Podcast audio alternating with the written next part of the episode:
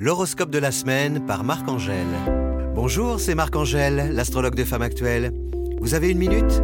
Voyons ensemble ce que nous réservent les planètes cette semaine. Semaine du 23 mars, sans doute l'une des semaines les plus importantes de l'année. Pourquoi? Parce que Saturne, maître des horloges, quitte son signe fétiche, le Capricorne, pour entrer en Verseau. Un Verseau rapide, réactif, bouillonnant d'idées. Alors comment concilier la cadence de Saturne et l'impatience du Verseau? En se responsabilisant. Parier sur sa capacité à agir de manière autonome, efficacement et avec sérieux. Ne pas pousser les idéaux trop haut au risque de tomber de haut. S'assurer de la fiabilité du projet, vérifier si le moment est propice à sa réalisation, parler, écouter, suivre les conseils de son entourage. Avec Saturne, les activités doivent s'enraciner avant de se ramifier et produire tous leurs effets.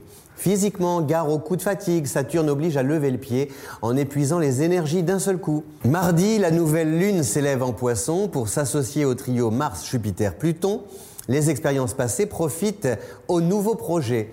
Le savoir-faire permet de tenter l'aventure plus vite, d'un pas assuré. Côté cœur, l'ambiance est à la romance. Vénus soude les liens. On est bien. Merci pour votre écoute.